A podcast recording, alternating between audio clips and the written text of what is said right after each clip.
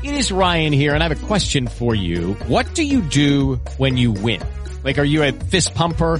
a woohooer, a hand clapper, a high fiver. I kind of like the high five, but if you want to hone in on those winning moves, check out Chumba Casino. At ChumbaCasino.com, choose from hundreds of social casino style games for your chance to redeem serious cash prizes. There are new game releases weekly, plus free daily bonuses. So don't wait. Start having the most fun ever at ChumbaCasino.com. No purchase necessary. BGW. Void were prohibited by law. See terms and conditions. 18 plus. With the Lucky Land slots, you can get lucky just about anywhere. This is your captain speaking. Uh, we've got clear runway and the weather's fine, but we're just going to circle up here a while and uh, get lucky. No, no, nothing like that. It's just these cash prizes add up quick. So I suggest you sit back, keep your tray table upright, and start getting lucky. Play for free at LuckyLandSlots.com. Are you feeling lucky? No purchase necessary. Void where prohibited by law. 18 plus terms and conditions apply. See website for details.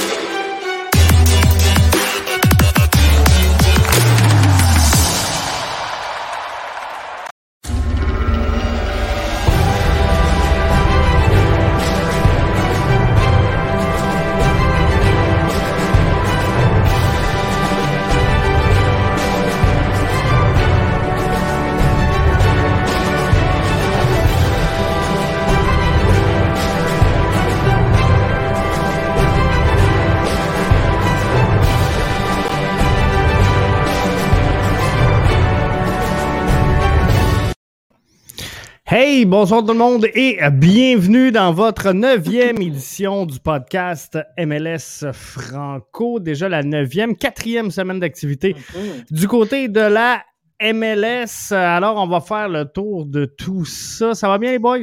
Ouais, ça va super bien. On a eu quand même une bonne semaine encore euh, de, de, de, soccer. Euh, des gros matchs, il y en a eu des, des, des, des moins le fun que d'autres, mais dans l'ensemble, quand même bien. Ce soir, je veux qu'on euh, revienne tout d'abord, bien sûr, sur euh, la MLS qui n'est pas compétitive en CONCACAF. Il va falloir trouver le moyen de faire euh, quelque chose avec ça. MLS, toujours quatre clubs qui sont invaincus, donc on va s'en parler. Adrian Heat qui doit commencer à avoir chaud parce que ça va pas bien à Minnesota. Donc, euh, ça, va, euh, ça va brasser. Une autre place que ça va brasser, c'est le Crew qui devient le Columbus SC. Ils ont fait le coup du CF Montréal. mais tu sais, on disait que le timing n'était pas bon chez le CF Montréal, mais en pleine saison comme ça, c'était peut-être pas l'idéal pour euh, le Columbus Crew. Fait qu'on va s'en parler. Et bien sûr, le tour de la MLS, on a toutes les highlights, bien sûr, de la fin de semaine. Alors, MLS qui n'est pas compétitive en CONCACAF, Richard, je veux t'entendre là-dessus. C'était une difficile semaine pour euh, la, les, les, les, troupes finalement de la MLS. Ouais, justement, quand tu regardes dans l'ensemble de la compétition, si tu regardes euh, du côté de Toronto, ça va être un peu plus difficile euh, vu, vu qu'ils ont affronté le Cruz Azul, qui sont les, les, les, pardon, mon Dieu, les leaders du championnat mexicain, justement. Et même du côté de mon équipe, Portland, ça a été un peu plus compliqué parce que justement, contre le club américain à domicile, c'est très difficile, puis ils sont quasiment intraitables euh, chez eux. Même, même côté du, euh, du, Columbus Crew, ça a été un peu plus compliqué parce que, surtout avec l'attitude, puis le fait que Zelarayan n'était pas présent, ça a été un peu plus compliqué pour les hommes de, Caleb Porter, justement. Et si tu regardes finalement avec Atlanta contre Philadelphie, ça, par contre, je suis un petit peu content que Philadelphie ait gagné parce que ça montre encore une fois que la ligue est un peu plus ouverte parce qu'on s'entend tous que est-ce que Atlanta, c'est vraiment les leaders comparé à Philly, mais Philly ont montré beaucoup de qualité puis ont montré beaucoup de leadership dans ce match-là, puis ils ont montré que justement, ben, ils avaient les qualités pour aller plus loin. Qu'est-ce qu'on va faire, Arius, pour euh, réussir à être compétitif en, CONCACAF face aux, aux Mexicains? Est-ce que c'est une question d'argent? Il y en a plusieurs qui disent qu'il faudrait juste enlever le plafond en MLS. Moi, je pense que c'est un tort irréparable pour des plus petits marchés. Euh, en MLS, on va se ramasser avec une ligue à deux vitesses. Donc, c'est quoi la solution pour euh, devenir compétitif? Ben, la solution, elle est simple euh, pour venir compétitif, c'est de continuer à travailler et à, développer au niveau des académies des jeunes joueurs euh, euh et pour que éventuellement ben, nos équipes deviennent plus compétitives année après année. Et on en a souvent parlé, JF, et puis dernièrement aussi, comment que c'était important. Euh, que la MLS avait la possibilité d'avoir quatre équipes en demi-finale et tout. Euh, euh, et ils ont raté cette belle occasion cette année. Et je pense que toutes les équipes ont mis en perspective qu'est-ce qu'il fallait pour essayer d'arriver le plus loin possible. Mais je, je, fais un retour.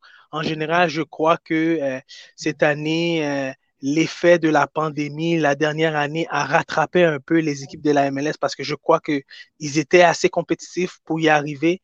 Mais on a vu des Cruzazo, des clubs américains que quand tu parles qu'est-ce qui, qu'est-ce qui, qu'est-ce que ça prend, GF, ben, ça prend de l'expérience. Ça prend de la connaissance de, de, de, de l'envergure de ces genres de tournois-là.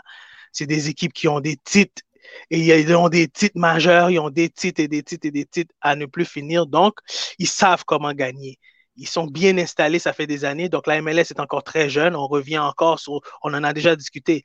C'est une ligue qui est très jeune, en plein développement, et puis il y a encore du travail à faire.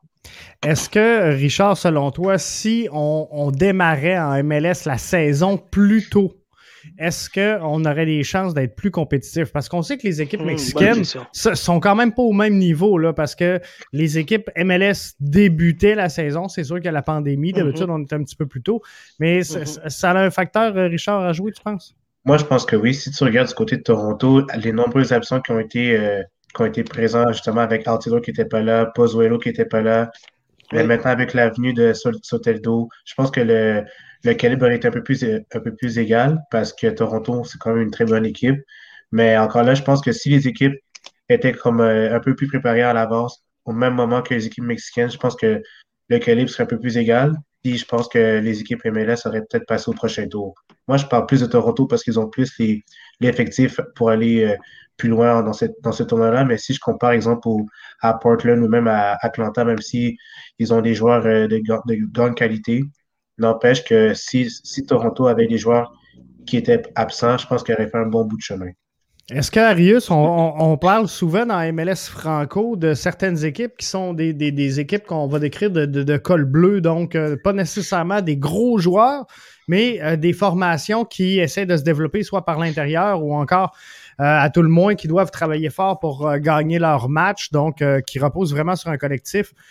C'est-tu plus difficile quand on affronte? Je, regarde des, équipes comme Tigres qui vient de signer un, autre gros joueur. Florian Thauvin. Florian Thauvin, c'est ça exactement, c'est le nom que je cherchais. Donc, pour aller rejoindre Gignac, mm-hmm. c'est difficile pour des, équipes dites de, de, col bleu de rivaliser avec ça. Là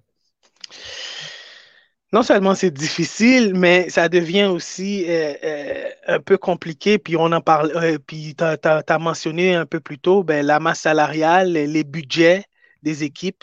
et,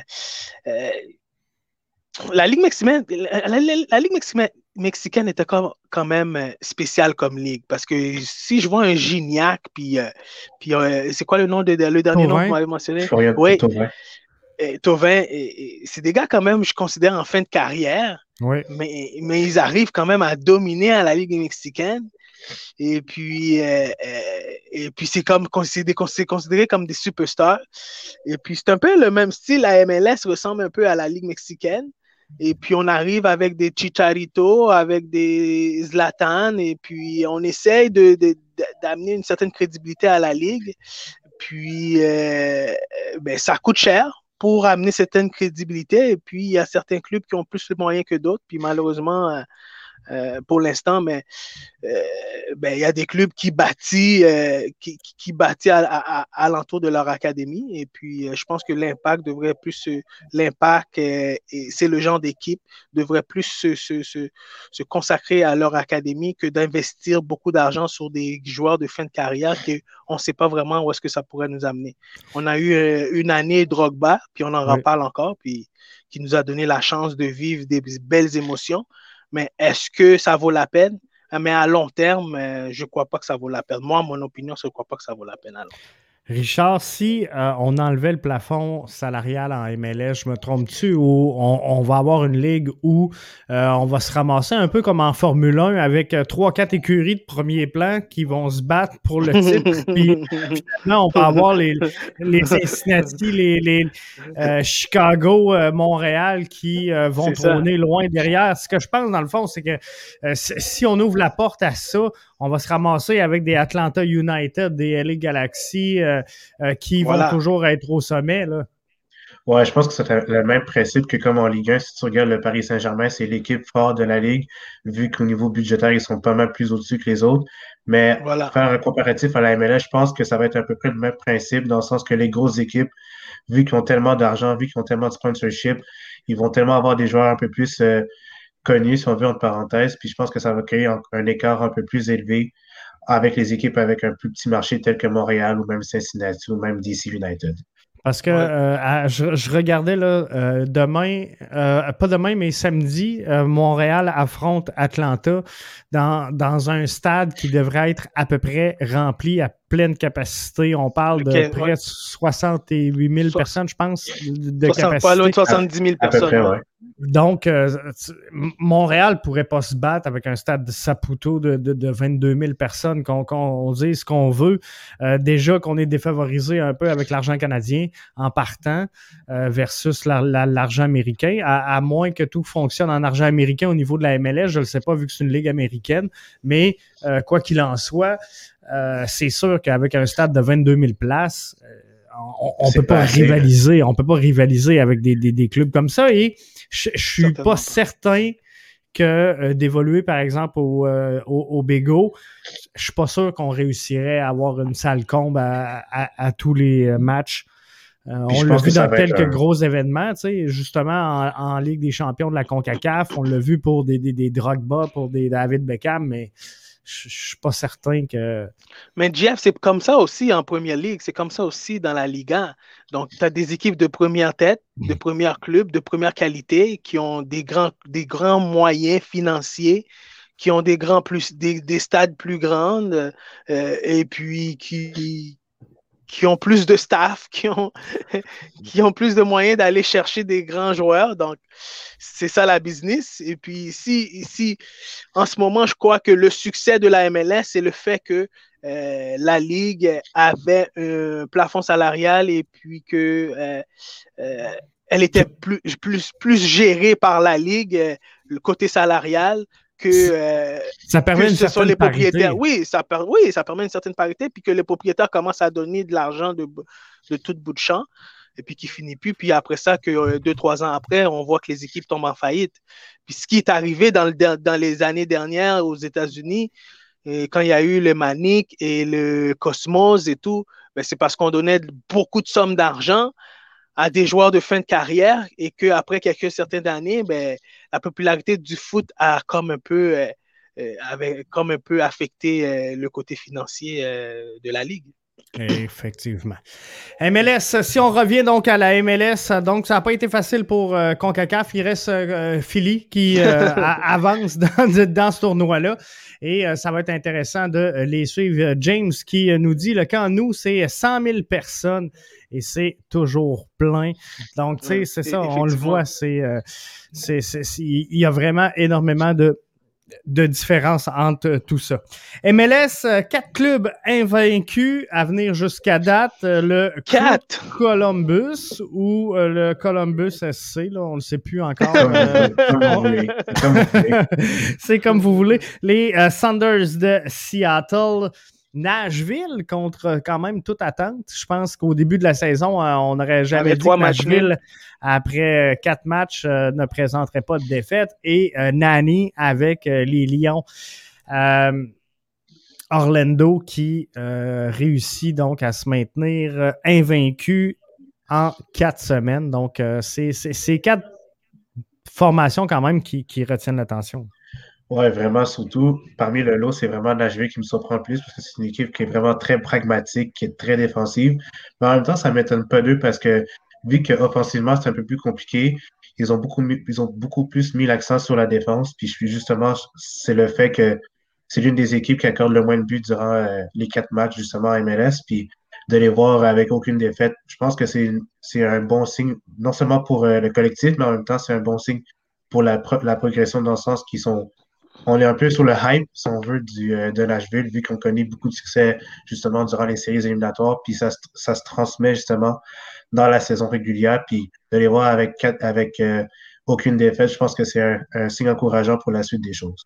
Je pense que oui. Et, et, et de même aussi, Richard, pour Orlando City, euh, Ouais, qui, aussi. qui- qui- qui- qui continue sur la même, la même lancée des, des séries éliminatoires. Et puis, on voit un Annie en plein feu et puis euh, euh, qui surprend, qui surprend, qui continue à surprendre à son âge encore euh, l'adversaire. Et puis, euh, des beaux buts. puis, je pense qu'il fait partie d'un but de la semaine encore, là, JF. Oui, vraiment. Et tu sais, on a eu toute une performance quand même. Alors, c'est le fun de voir tout ça aller. On va euh, se transporter donc juste sur euh, bbnmedia.com slash MLS Franco parce qu'on va euh, présenter nos highlights comme on le fait euh, chaque semaine.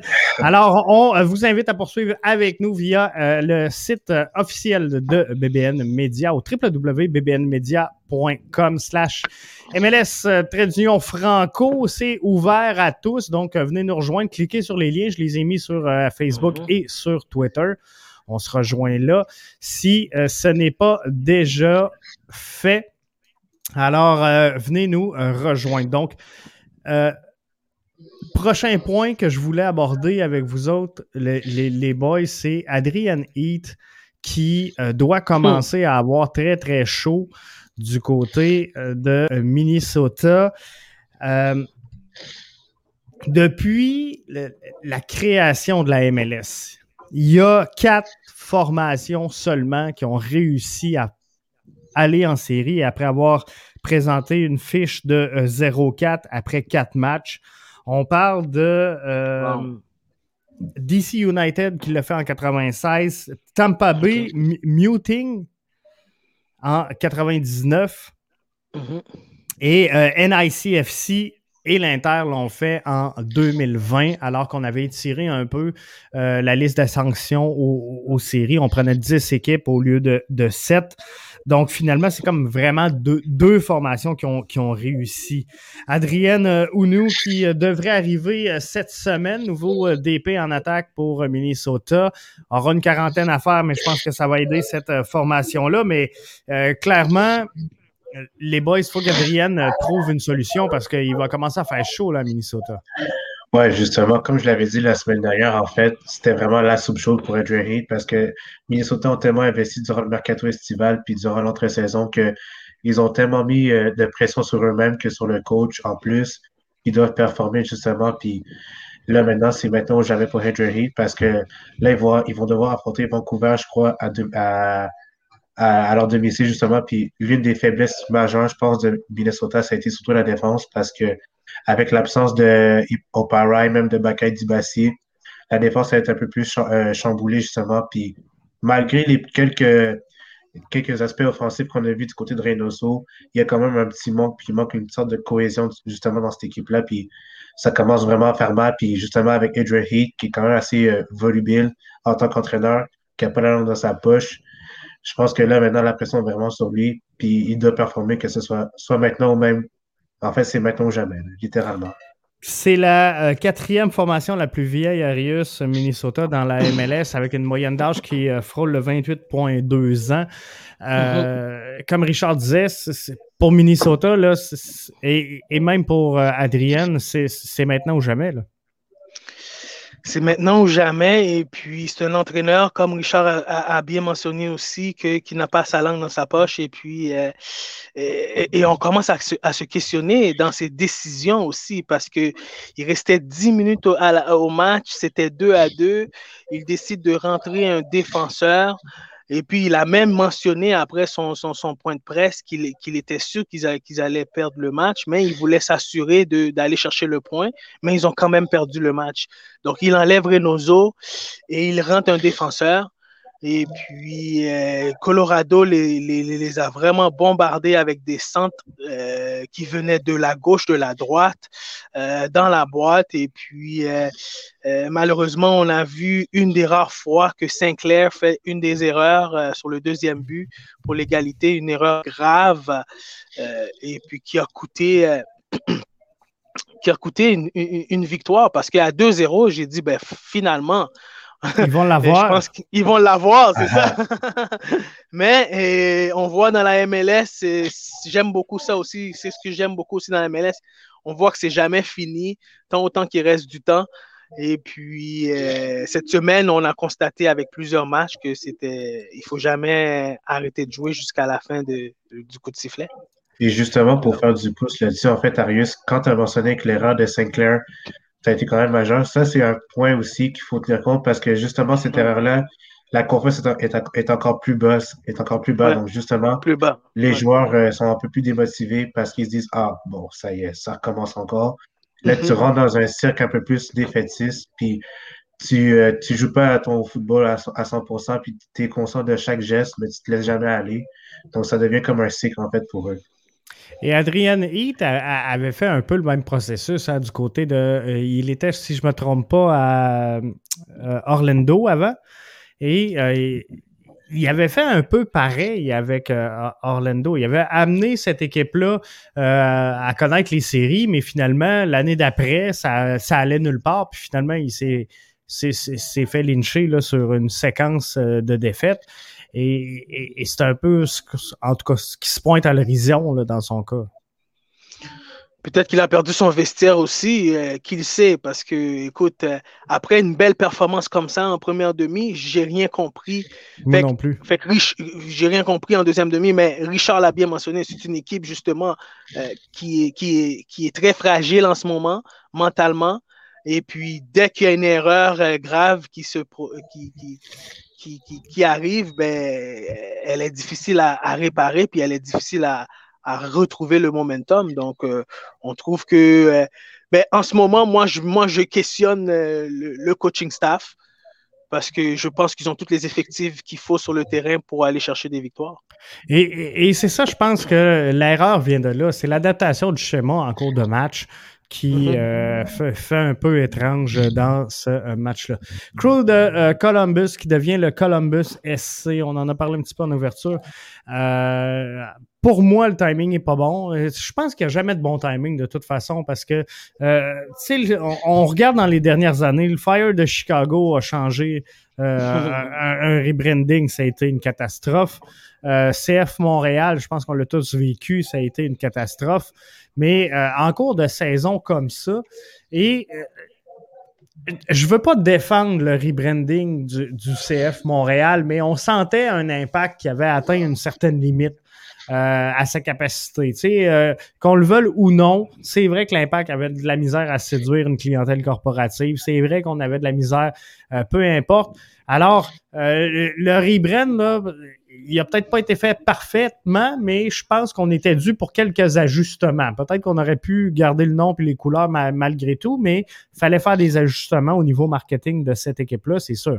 Mais Columbus est une équipe qui a le vent dans les voiles, une équipe qui performe, que euh, tout allait bien. Alors, ce changement-là, il arrive comme from nowhere. Puis je pense que ça manque de transparence aussi de la part de, de l'organisation du groupe parce que c'est quand même les partisans qui ont sauvé l'équipe d'un déménagement possible. Mais je pense que le coup devrait, l'organisation devrait comme au moins les respecter en, en, en ne changeant pas le logo et même les qui sont en fait à la base. Mais encore une fois, je pense ça manque de transparence, que ce soit du côté du crew, même du côté du CF Montréal, parce qu'encore une fois, ça a été l'un des problèmes euh, justement du CF Montréal qui manquait de transparence, mais ça a été un peu plus flagrant du côté du crew parce que les fans, encore une fois, c'est vraiment, c'est vraiment sur les fans que le crew se base, en fait. Puis c'est vraiment une famille en tant que club et c'est vraiment dommageable pour eux parce que personnellement, ben, c'est un club, comme tu l'as mentionné, JF, qui est en pente, en pente d'ascension, justement, le fait d'aller en CONCACAF, le fait d'avoir gagné la MLS Cup, le fait d'avoir des gens qui sont proches euh, du crew, euh, des gens qui sont proches de l'équipe, justement, des anciens joueurs tels que Danny McBride.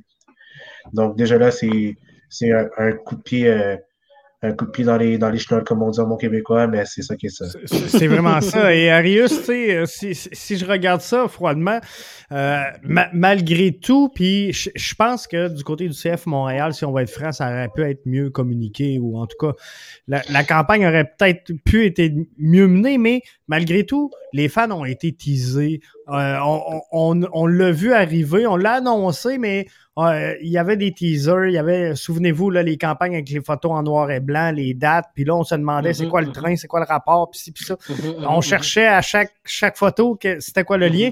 Mais, mais le crew de Columbus, là, c'est arrivé, bang, on n'a pas senti rien, on n'a pas eu de teaser, on n'a pas eu rien, puis paf, on devient Columbus SC à la American, comme je pourrais bien dire, à la American style. Ah oui. Euh, c'est drastique. Quand on fait les changements, c'est drastique. Puis on fait les changements. Puis euh, euh, je pense qu'ils ils avaient les nouveaux, les nouveaux owners avaient des, des, des, des, intentions. Et puis, écoute, je peux, il faudrait que je fasse un peu plus de recherche là-dessus. Mais c'est vrai que c'est arrivé dans un moment très, très, très très spécial. Euh, on aurait.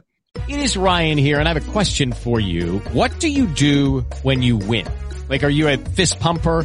a woohooer, a hand clapper, a high fiver. I kind of like the high five, but if you want to hone in on those winning moves, check out Chumba Casino. At ChumbaCasino.com, choose from hundreds of social casino style games for your chance to redeem serious cash prizes. There are new game releases weekly, plus free daily bonuses. So don't wait. Start having the most fun ever at ChumbaCasino.com. No purchase necessary. BGW. Void were prohibited by law. See terms and conditions. 18 plus. With Lucky Land slots, you can get lucky just about anywhere. Dearly beloved, we are gathered here today today to... Has anyone seen the bride and groom? Sorry, sorry, we're here. We were getting lucky in the limo and we lost track of time. No, Lucky Land Casino, with cash prizes that add up quicker than a guest registry. In that case, I pronounce you lucky. Play for free at LuckyLandSlots.com. Daily bonuses are waiting. No purchase necessary. Void where prohibited by law. 18 plus. Terms and conditions apply. See website for details. Pensez que avant la saison, puisque c'était une équipe championne, euh, euh, euh que tout, tout, aurait, tout aurait été alentour de, le, du titre, euh, du, du, titre, du troisième titre. Je pense que c'est trois titres qu'ils ont dans la MLS, les Columbus. Et puis, ben, ça, ça rien n'était. Donc, peut-être que le fait qu'il n'y avait pas de, de, de, de, de partisans dans les estrades non plus les a peut-être retardés à ça. Puis, puis c'est peut-être pour la, moi, la seule raison que je vois, c'est peut-être parce que, bon, il n'y avait pas de partisans, mais maintenant, ils ont le droit aux partisans, mais ils ont décidé de sortir le rebranding. Peut-être. Mais j'ai pas vu non plus trop de, trop de publicité comme que nous, on a eu ici. non, c'est ça, exactement. Au moins, là, on, avait quand même préparé le terrain. Ça n'a pas été ah parfait, mais on avait préparé le terrain. On nous a préparé le terrain, disons. On nous a tellement préparé le terrain que... Euh, on était comme des enfants qui attendaient un cadeau énorme et puis ben, le cadeau n'était pas ce qu'on attendait et puis on était déçus. Un qui a préparé le terrain, on va entrer dans le tour de la MLS. Un qui a préparé le terrain pour la semaine, c'est Rubio. Euh, Real Salt Lake qui affrontait San Jose, mais quel but de Rubio! Le but de euh, l'année pour l'instant, jusqu'à présent. D'après moi, là, après quatre semaines, là, clairement, c'est, le but de l'année. On en parlait avant d'entrer euh, en direct, euh, les, gars, ensemble. Pour Rubio, tout était là. là. Le, contrôle, la réception, tout était parfait dans ce jeu-là. Et c'était bien exécuté. Non seulement ça, JF, c'était bien exécuté et, et, de la poitrine et, la bonne hauteur pour qu'il puisse ensuite euh, euh, avoir l'état d'esprit tout de suite de, de, revenir avec euh, le coup de pied. en renversant vers le. C'était vraiment formidable, toute une technique. Et puis, waouh, waouh. Qu'est-ce que je peux dire? Est-ce que ça mériterait un push-cash selon vous? Parce que c'est quand même un, très beau but. Un push-cash. Un quoi, Richard? Un push-cash? Un push-cash, ouais. C'est celui qui marque le plus beau but de, de l'année dans toutes les, dans toutes les ligues compétitives au foot. Ben, euh, ce n'est un des beaux, en tout cas. Oui, oui. ce n'est vraiment un des beaux. Il est bien placé, il est, exécuté à la perfection. Quel geste en, en plus. En tout cas, depuis son arrivée dans la MLS, il est en train d'épater la, la Real, Lake. Real Salt Lake. Real Salt Lake et puis, et, puis toutes, toutes les fans sont, sont tombés amoureux de lui et puis euh, vraiment, on parle beaucoup bien de lui en ce moment et puis euh, il a déjà trois buts, et deux assists en, quatre semaines. Donc, il fait partie des meilleurs compteurs de la ligue déjà. Donc, mais, mais, mais là, dans ce match-là, il y a un vieux monsieur qui a dit non, non, ça ne marchera pas comme ça. On va pas s'incliner. Mais euh, Wandolowski, quel euh, match encore? Deux, deux buts. Quel match? Euh, pour lui et sincèrement, moi, je pensais que la saison dernière était sa dernière saison. Je pensais vraiment qu'elle allait tirer sa révérence à la fin de la dernière saison. Et euh, même que je pense que dans le premier podcast MLS Franco, j'avais annoncé qu'il avait pris sa retraite, mais euh, finalement, euh, on le voit sur les terrains et il, est encore à, la bonne place. Là. Ouais, vraiment. Ah, tu veux dire quelque chose, Arius? Vas-y, ok.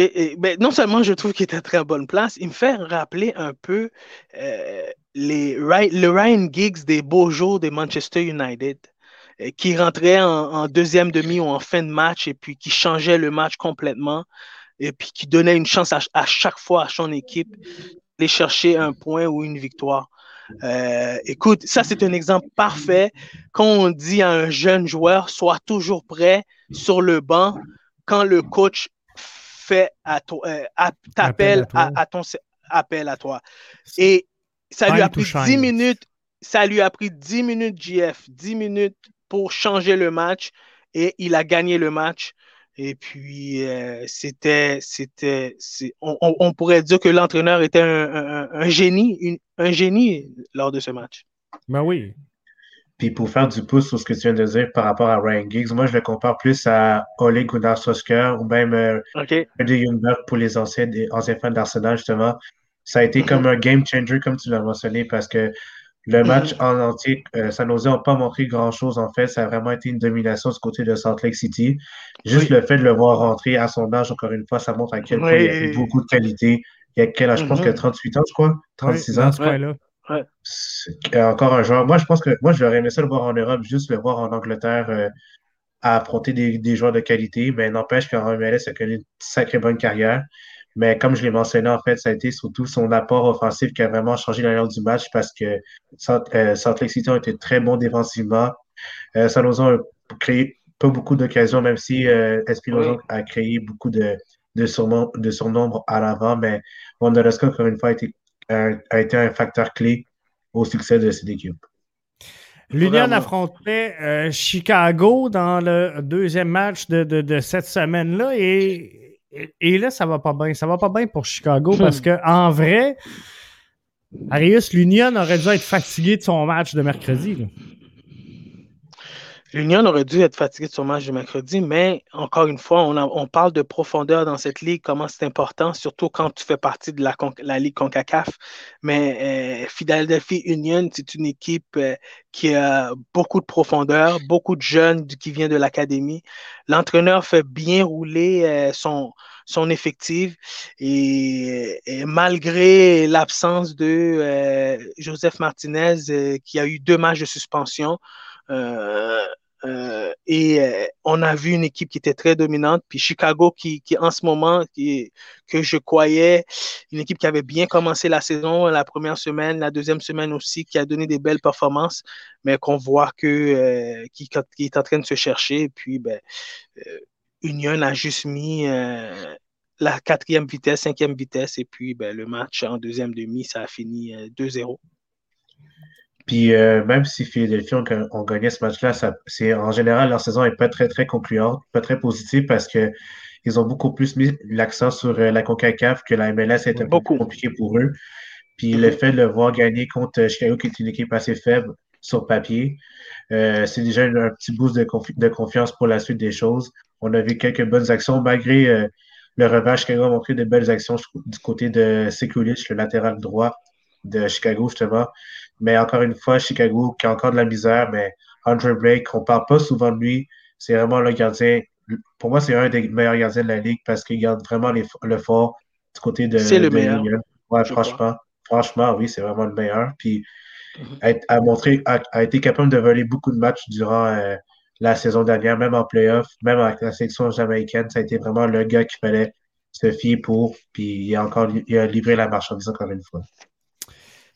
Toronto jouait contre le Red Bull de New York. Ça n'a pas été facile pour euh, Toronto. Toronto qui alignait un nouveau joueur désigné pour cette rencontre-là. Beaucoup de talent chez Toronto. Malheureusement, ça ne se concrétise pas euh, au, niveau comptable à, à la colonne des points. Non, c'est ça. Puis même Toronto qui revient de la CONCACAF, ça a été un peu plus compliqué pour eux. La confiance est déjà assez basse comme ça, puis le nombre de blessés qui est encore sur la liste euh, des blessés est assez immense. Puis le fait que Pozzolo soit pas là, ce qui est le facteur X de cette équipe, la confiance est un peu plus basse. Mais ce qui me dérange du côté de Toronto, c'est surtout le style de jeu qu'ils jouent parce que si tu regardes, euh, c'est une équipe qui est assez vieille en termes d'âge avec euh, Gonzalez et même Bradley, même Altidore le fait qu'ils doivent toujours presser, presser, presser, ça épuise les joueurs mentalement et même physiquement. Puis ça donne ce genre de résultats-là, dans le sens que l'équipe joue pas à son plein potentiel, commet beaucoup d'erreurs, comme on le voit du côté de Oro, justement. Puis euh, c'est ça qui fait en sorte que cette équipe-là a de la misère à démarrer la saison. Est-ce que. Il y a, encore. Ouais, vas-y, vas-y, Jeff. Euh, ben, ben j'allais te demander, Arius, finalement, pour justement continuer un peu sur euh, faire le chemin sur ce que Richard disait. Euh, est-ce que la direction, tu penses, de Toronto va être patient avec son entraîneur-chef? Parce que je, ne suis pas sûr que si on, ramène l'entraîneur de l'année passée, pas sûr qu'on a la même fiche. Non seulement je suis pas sûr qu'on a la même fiche, mais je pourrais te dire qu'en ce moment, je pense que c'est une équipe qui qui, qui est en train de se battre avec beaucoup de blessures. Puis les effectifs qui sont supposés d'être sur le terrain, Altidor, Pozuelo, euh, euh, le nouveau, je pense qu'il doit faire la quarantaine, il va bientôt euh, commencer aussi. Mais, mais ces joueurs-là, ils sont tellement importants dans, dans, dans, dans l'équation que on voit que le, on voit leur absence est en train d'avoir un effet. Et puis non seulement ça, puis je trouve que depuis le début de l'année, euh, la défense centrale euh, de Toronto euh, et même le gardien Bono a beaucoup de difficultés. Gonzalez, Mavinga, Singh, au début, on avait vu, ils avaient eu un très bon début au CONCACAF, mais par la suite, ben, on a vu que Singh euh, remplaçait, euh, était plus euh, titulaire et puis Mavinga avait pris sa place. Gonzalez a beaucoup de difficultés, toujours en retard sur les ballons. Donc Bono qui prend des buts très bizarres. c'est une équipe qui se cherche et puis je pense que tranquillement, avec les effectifs qu'ils ont. C'est un peu comme, on parlait de Minnesota, mais c'est un peu comme Minnesota. Hein. Avec les effectifs qu'ils ont, ben, si euh, ne retrouvent pas le chemin de la victoire, ben, on va commencer à questionner euh, la position de l'entraîneur, effectivement. Je pense que oui. Fait qu'il faudra trouver une solution définitivement et assez rapidement pour euh, Toronto. Regarde Gonzalez par terre, là. Justement, ouais. regarde Gonzalez, regarde, regarde-le, là. Mais mention spéciale, à, mention spéciale à Kaden Clark parce que du côté du Red Bull, c'est un jeune joueur qui a beaucoup... Ouais, il est vraiment talentueux. Mais ce que, ce que je remarque chez, chez euh, Clark, c'est surtout son, son apport offensif. Parce que oui, on sait qu'il marque beaucoup de buts, mais c'est surtout le fait qu'il doit décrocher, aller récupérer les ballons, aller les servir à ses attaquants, dont Fabio, justement. Puis je pense que le fait que, euh, que Clark apporte cette dimension-là à son jeu, ça fait en sorte que sa valeur augmente encore plus. Puis justement, le fait qu'il va aller à Leipzig, ça démontre à quel point ce gars-là a beaucoup de talent et beaucoup de potentiel à aller chercher, justement. Pendant que tu mentionnes ce joueur-là, JF, je vais prendre, euh, je vais prendre, je vais prendre un moment pour dire aux, auditeurs que ce jeune a seulement 17 ans. et qui joue avec des adultes, qui joue avec des hommes. Donc, euh, c'est à cet âge-là, s'ils sont capables de jouer avec des adultes et des hommes, puis ils sont capables de faire la différence, imaginez-vous dans quelques années. Ça va être fou. Ça va Ouais. être fou. Mhm. Euh, Crew de Columbus euh, s'est replacé. Ça va quand même euh, relativement bien avec une victoire de euh, 3-1 face à euh, DC euh, United. C'est sûr que, bon, on n'affrontait pas du côté de Columbus, on n'affrontait pas une puissance de la Ligue, mais euh, quand même, on se remettait euh, également du côté de Columbus d'un match CONCACAF et euh, on a réussi à trouver une façon de gagner. Ouais, tout à fait, justement, avec les buts, euh, on va dire, un peu plus chanceux du côté de, du Ouais. Mais le fait de voir Zela Ryan qui a été blessé justement contre euh, Monterrey, ça fait du bien de le voir, puis ça montre encore une fois que c'est le métronome de cette équipe, c'est lui qui a les clés du jeu. Mais ce que j'ai aimé du côté du crew, c'est que ça a été une équipe qui a vraiment qui ont volé, qui ont volé le match, justement. On commencé le match avec beaucoup de force, avec beaucoup de fougue, beaucoup d'énergie. Puis justement, le fait de voir euh, Zela Ryan marquer ce superbe coup franc, euh, c'est que, du- que du bonbon pour nous, les téléspectateurs. Mais DC United, encore une fois, c'est un- encore plus compliqué. Je sais que Losada doit faire le mieux qu'il peut pour motiver ses troupes, mais à un moment donné, je ne vais pas dire que c'est la soupe chaude pour lui qui va l'attendre, mais il va falloir que les propriétaires investissent un peu plus du côté des, euh, des joueurs à aller chercher parce que défensivement, c'est très difficile. Off- Offensivement, il n'y a pas beaucoup d'options avec euh, Flores et Gr- Gressel et même Assad. Il y a un peu plus de folie en avant, mais c'est très difficile d'aller chercher les résultats, que ce soit à l'extérieur ou même à domicile du côté de DC United. Je pense que oui, je pense que c'est, c'est- ça ça sera pas facile pour euh, DC. Ça va, la, la saison va, risque d'être longue. Ça va être euh, très long. Je euh. pense que, encore une fois, c'est une question de processus parce que c'est une équipe qui est très jeune, qui a beaucoup de joueurs qui sont issus de l'académie.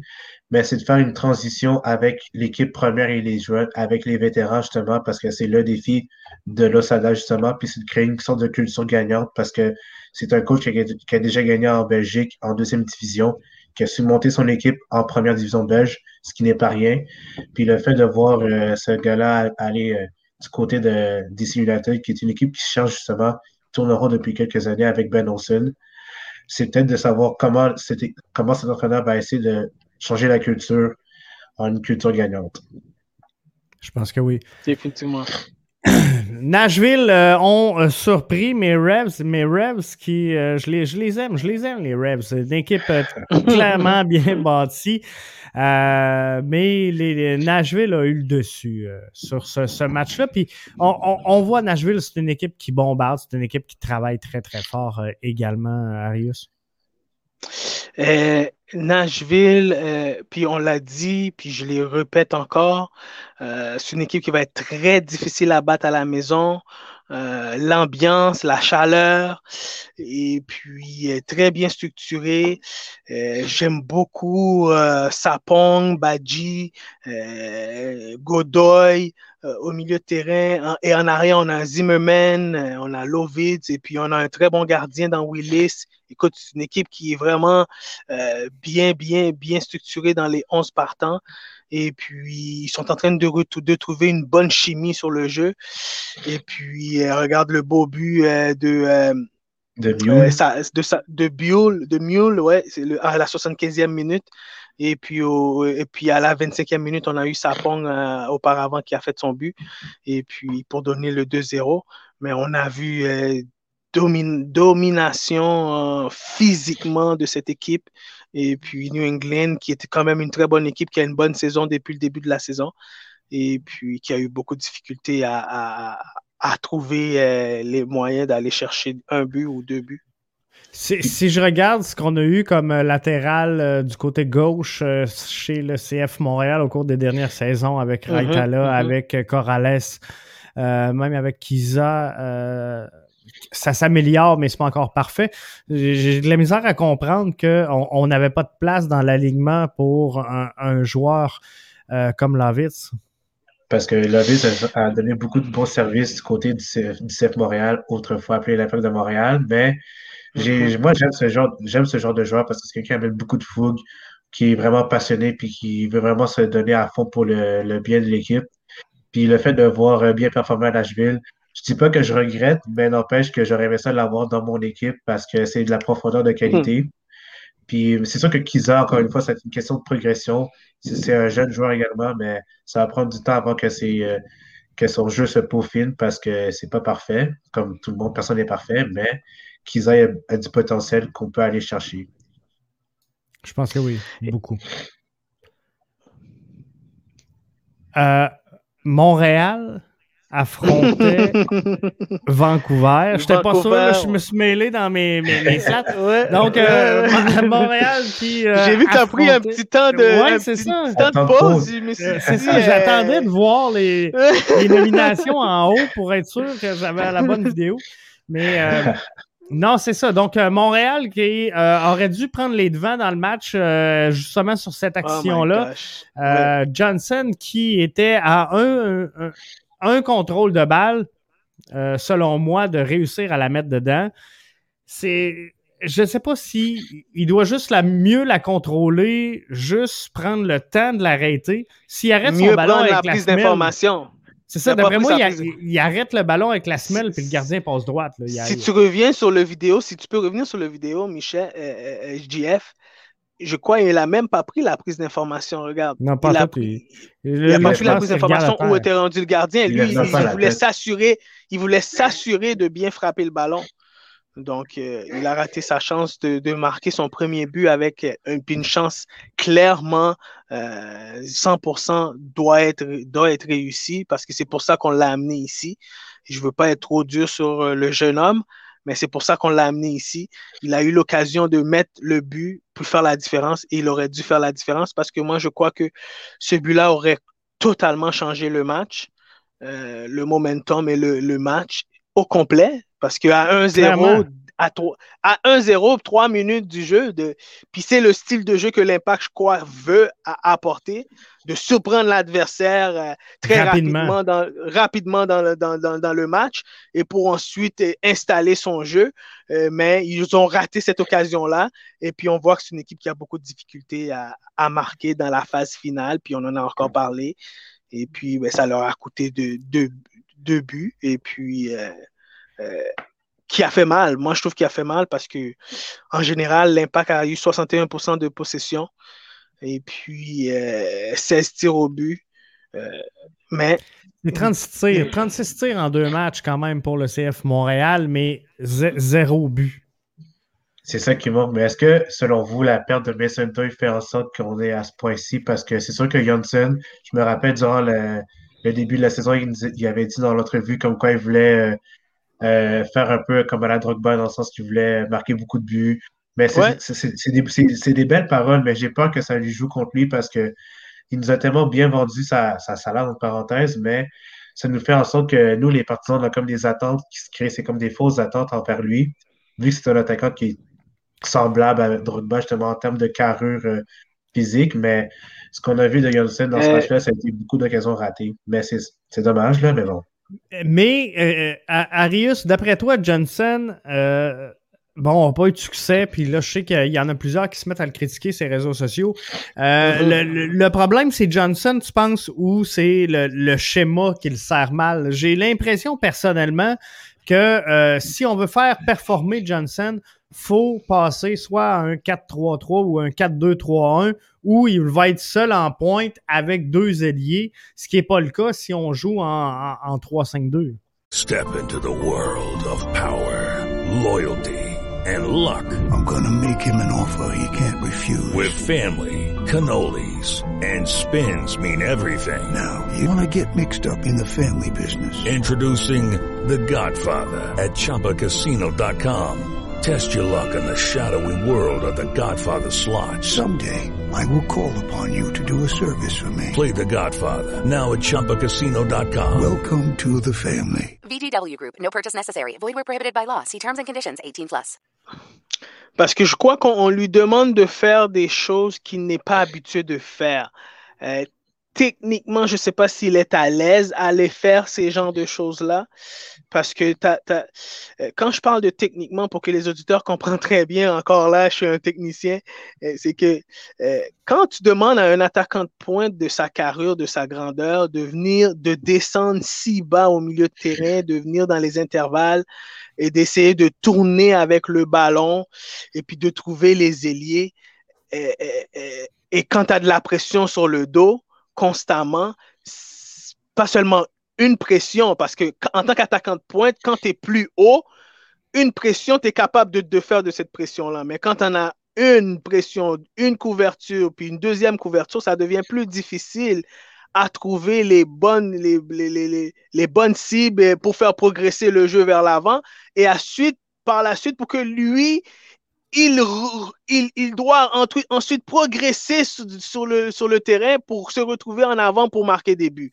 Là, on lui demande beaucoup et je ne sais pas s'il a les moyens de les faire pour l'instant. Euh, peut-être qu'il faudrait encore travailler encore plus avec lui mais je pense que tu as raison, c'est peut-être un attaquant encore qui a besoin d'être encore plus haut sur le terrain pour être plus effectif pour cette équipe-là. Parce que moi, je le vois comme, euh, tu sais, je vais parler en bon jargon québécois, là. Euh, tu sais, il faut l'envoyer fait dans le fond. Puis, finalement, qu'on fasse juste diriger un ballon sur lui. Ce qu'on a vu, il a manqué le contrôle, mais euh, sais, la, prise d'information, on en parlait, était peut-être pas bonne sur, sur, son action, mais moi, je pense que c'est ce qu'il faut. Il faut que ce joueur-là traîne dans l'axe, près de la boîte, puis à un moment donné, le ballon va le trouver, puis d'après moi, c'est un striker né, parce qu'il y a quand même ben, eu des il faudrait bons voir ses statistiques. C'est un bon point que tu amènes, Jeff, mais il faudrait voir ses statistiques. Où est-ce qu'il a marqué les plus de buts dans sa carrière comme joueur, comme attaquant de pointe? Est-ce que c'est aérien? Parce que je pense qu'il a une de ses forces, c'est aérien. C'est sûr c'est une des raisons. Oui, à la grandeur qu'il a. Fait c'est une des raisons pourquoi qu'on l'a amené. Donc, euh, est-ce que c'est un joueur qui, qui, va se retrouver en, en, situation où est-ce qu'il va se retrouver, qu'est-ce comme qui s'est retrouvé euh, euh, samedi dernier, et, puis il va marquer, il va les marquer une fois sur cinq. Moi, je crois que oui, je pense que c'est un joueur qui est plus fort dans les airs et puis qui dirige les ballons, qui fait dévier les ballons dans les buts. C'est là sa force. Mais ensuite, pour aller un contre un contre le gardien ou deux contre un ou deux contre deux, je pense que ça devient un peu plus difficile pour lui. C'est plus un renard de surface, peut-être pas un renard de surface, mais quelqu'un qui va aller chercher les ballons, comme tu as mentionné. Je peux le comparer un peu à Giroud dans le sens que physiquement, c'est très, très fort, Mm-hmm. très bon de la Mhm, tête, mhm. justement, puis il est capable de construire, justement, puis de faire un sort de pont avec les milieux offensifs tels que Georgie ou même Habar Sejdic. Il peut soit alimenter, même être de, de doigts derrière la défense, justement, pour alimenter soit ses alliés. Puis si je regarde, je pense que j'ai vu euh, avant que Johnson amène, s'amène à Montréal, puis qu'il y avait des rumeurs, j'ai regardé euh, un peu comment il jouait. Du côté, Mhm. exemple, du Pays-Bas, même euh, en Corée du Sud, c'est qu'il jouait surtout avec deux alliés.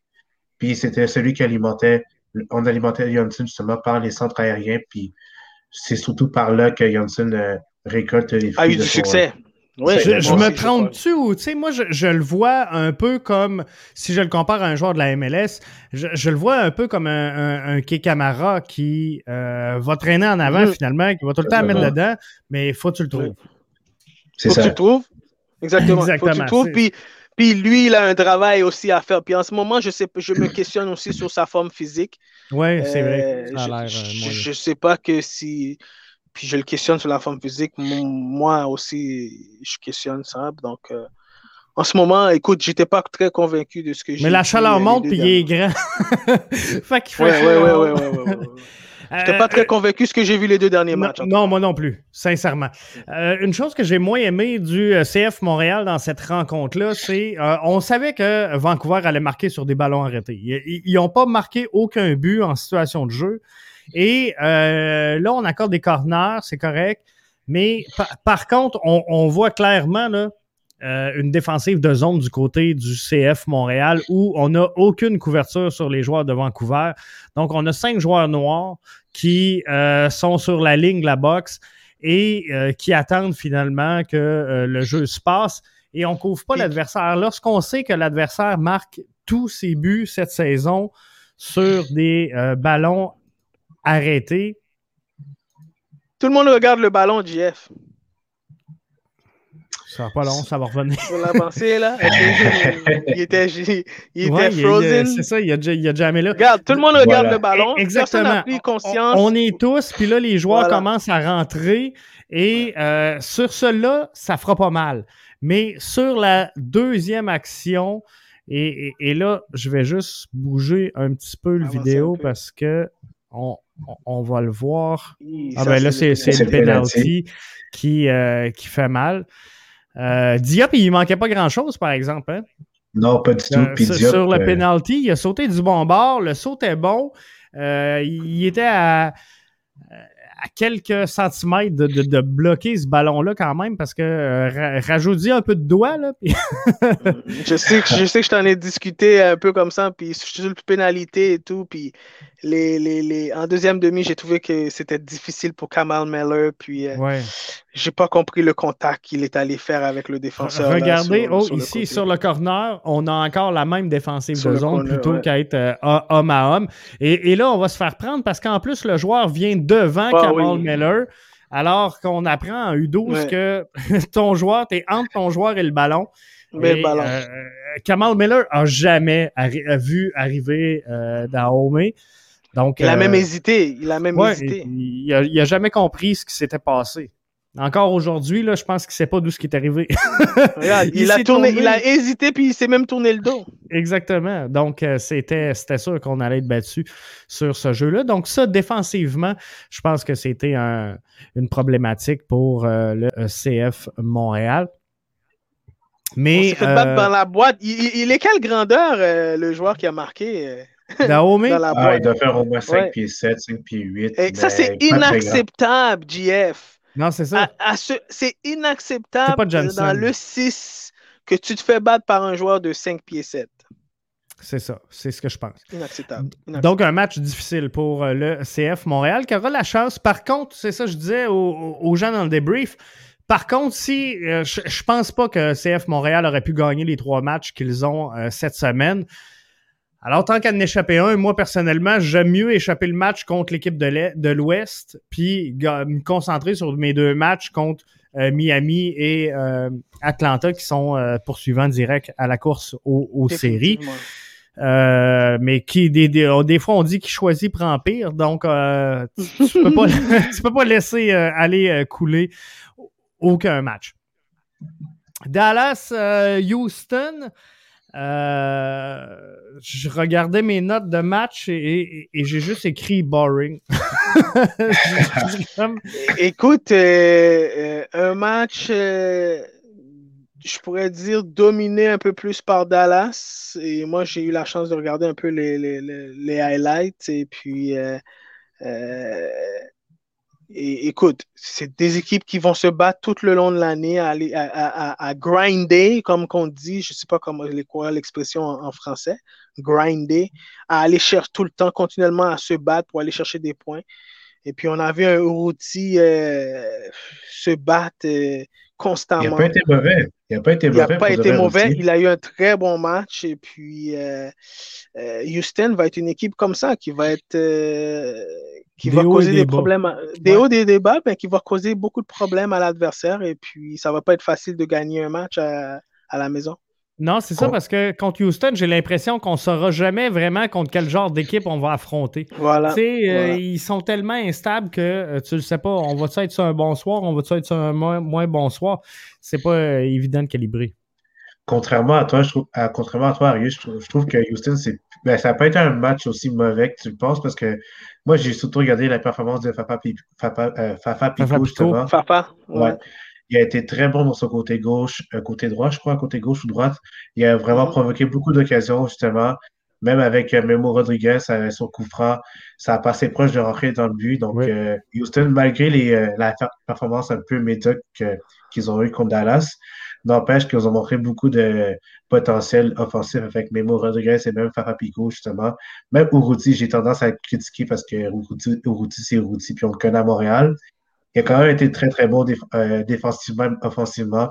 C'est créé beaucoup d'opportunités. Puis je pense que il cadre parfaitement le style de jeu que Tab Ramos veut amener du côté de Houston, c'est-à-dire très, très, très, très offensif, mais il veut beaucoup presser justement à la, récupération du ballon. Puis euh, c'est juste une question de progression. Mais comme tu l'as dit, Arius, c'est deux équipes qui vont se battre durant euh, la saison. Puis ce ne sera pas les équipes qui vont faire des séries, mais Dallas ont plus de potentiel à le faire, vu que avec des jeunes joueurs, avec Pomeka, même euh, Ricardo Pepi et d'autres, j'en passe, mais il y a beaucoup de potentiel à aller chercher dans cette équipe-là. Un, un joueur qui me surprend énormément dans ce euh, début de saison, c'est Nani avec euh, Orlando.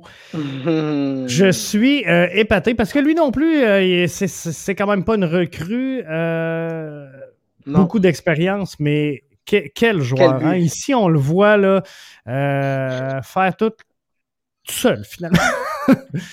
Il, je sais pas s'il s'est rajeuni avec sa nouvelle couette blonde là. mais... écoute, il est, il, est de toute, de, il est méconnaissable euh, depuis le début de la saison. Euh, euh, il, continue à surprendre l'adversaire, pied gauche, pied droit, à l'extérieur de la boîte.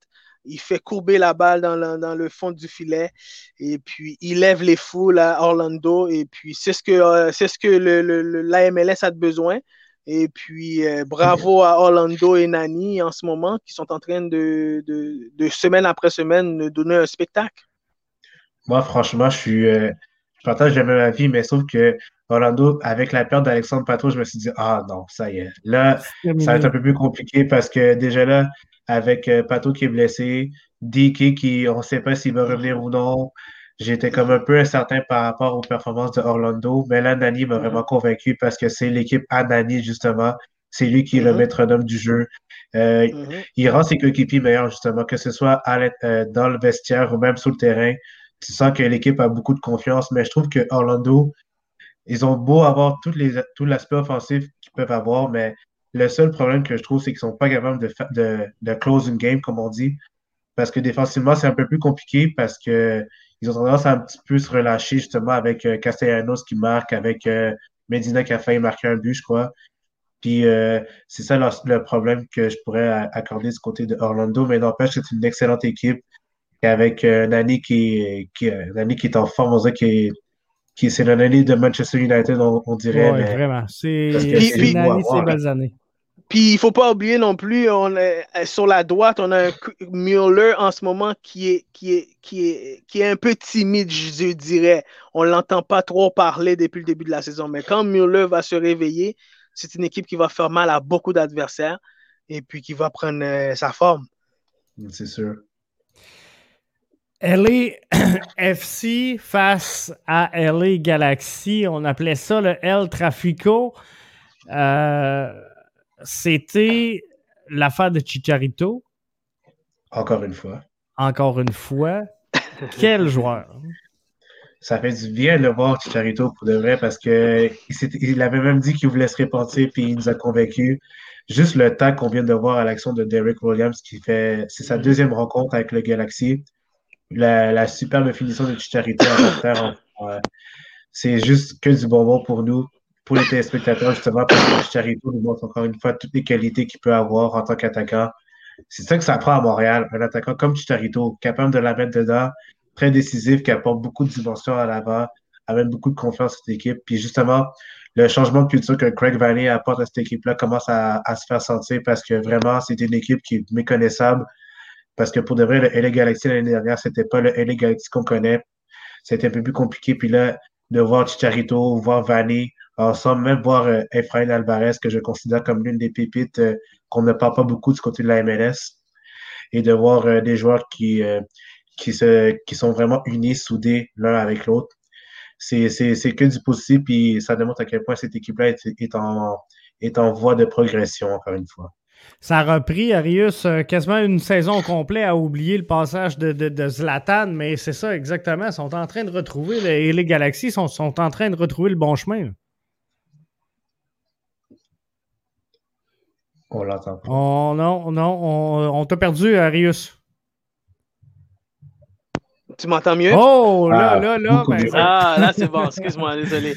Et, et LA Galaxy, tu l'as bien mentionné, JF, oui, écoute, euh, depuis le début de l'année, elle nous surprend. Et puis avec Greg Vi- Vianney, euh, qui amène, Richard l'a si bien mentionné, qui amène une nouvelle culture. Et puis Chicharito, ben, qui, tout alentour de Chicharito, puis Chicharito qui est en train de prouver que euh, euh, qu'il est encore le joueur qu'il était quand il était à Manchester United et puis qui va permettre à peut-être RD Galaxy d'oublier euh, Zlatan euh, pour les prochains mois et puis euh, de retrouver les séries et puis de retrouver le chemin de la victoire. On ne peut pas oublier Zlatan. Connaissant Zlatan, il aurait dit personne m'oublie parce que c'est moi le dieu, c'est moi le roi de LA. Donc, euh, on ne peut pas oublier Zlatan. Mais n'empêche que. Comment il a dit ça? Comment il a dit ça, Zlatan, quand il est reparti? Hein? Il a dit euh, Vous avez eu Zlatan, maintenant, retourne au baseball. Maintenant... Ça? Ouais, c'est ça. ça. maintenant, retourner au baseball. oui, c'est euh, merveilleux de, de, de sa part. C'est un vrai Zlatan. C'est un, vrai Minnesota. On en parlait tantôt d'entrée de jeu. Match euh, pas facile, encore une fois, alors qu'ils avaient pourtant pris les devants par la marque de 2 euh, à 0 dans cette rencontre-là, où personnellement, euh, j'aurais fait jouer l'équipe avec des dossards. J'essayais de suivre ce match-là, là, je comprenais plus. Voyons, les joueurs sont tous pareils. Mais non, c'est ça, c'est rare qu'on voit deux équipes foncer qui euh, se ressemblent dans, les couleurs comme ça. Mais euh, c'est ça. Donc, Minnesota qui avait quand même bien parti cette rencontre-là avec euh, Reynoso qui faisait le travail, avec une prise de devant, donc 2-0 dans cette rencontre-là, mais finalement, on, on s'est, je, vais le dire comme ça, on s'est auto-saboté du côté de, de Minnesota United. Ouais, vraiment. Écoute, on, en parle depuis le début, comment cette équipe-là était supposée d'être l'équipe, une des équipes performantes, surtout dans l'Ouest. Et puis on voit que euh, on a parlé au début de, l'entraîneur qui est euh, euh, qui, se retrouve un peu sur la, chaise éjectable. Et puis ouais, et puis wow. Et ça m'étonne de voir à, comment ils se, sont, se retrouvent dans cette situation-là. Et puis, est-ce que cette équipe a une force de caractère pour revenir euh, dans la saison? Et puis, tu l'as dit au début de, de, de, l'émission GF, euh, il n'y a pas beaucoup d'équipes qui sont revenues après quatre défaites à se qualifier pour les séries. Est-ce que Minnesota va être la première équipe à le faire? Est-ce qu'ils ont l'effectif pour le faire? Moi, je crois que oui. Est-ce qu'ils ont le caractère pour le faire? Ça, ça y voir. Ça, ça y voir. Puis est-ce qu'ils ont l'entraîneur pour le faire? Moi, je crois que oui. Après, c'est comment on va faire passer le message pour que les joueurs commencent à retrouver la confiance et puis à aller chercher des victoires. Parce que c'est une équipe, Richard, euh, Minnesota, c'est une équipe qui est bien bâtie malgré tout. Ouais, si tu regardes du côté offensif, tu as Reynoso, tu as Abila qui est un excellent buteur du côté euh, quand il était à Boca Junior, tu as Adrien Huno qui arrive, tu as Hassani Dodson, la liste est longue, mais tu as Lod aussi également. Tout à fait. Mm-hmm. Puis euh, je pense que cette équipe-là est bien, bien loadée, comme on dit. Puis euh, n'empêche que c'est quand même assez dommageable. Puis je pense que moi, j'ai comme une hypothèse dans le sens que cette équipe-là, il ne faut pas trop la surestimer, un peu comme le Galaxy de l'année dernière, parce que c'est ça qui les a coûté cher, qui a fait en sorte que l'équipe a quand même a été un peu plus mauvaise, si on veut. Mais mm-hmm. Minnesota, encore une fois, je ne suis pas inquiet. Je suis pas inquiet, mm-hmm. mais mais je commence à avoir un peu chaud parce que Adrian Heath, comme on a mentionné au début du show, même avant que l'émission commence, que cet entraîneur est très volubile, qu'il a beaucoup de. Il a pas la langue dans sa poche, puis qu'il fait des déclarations un peu osées.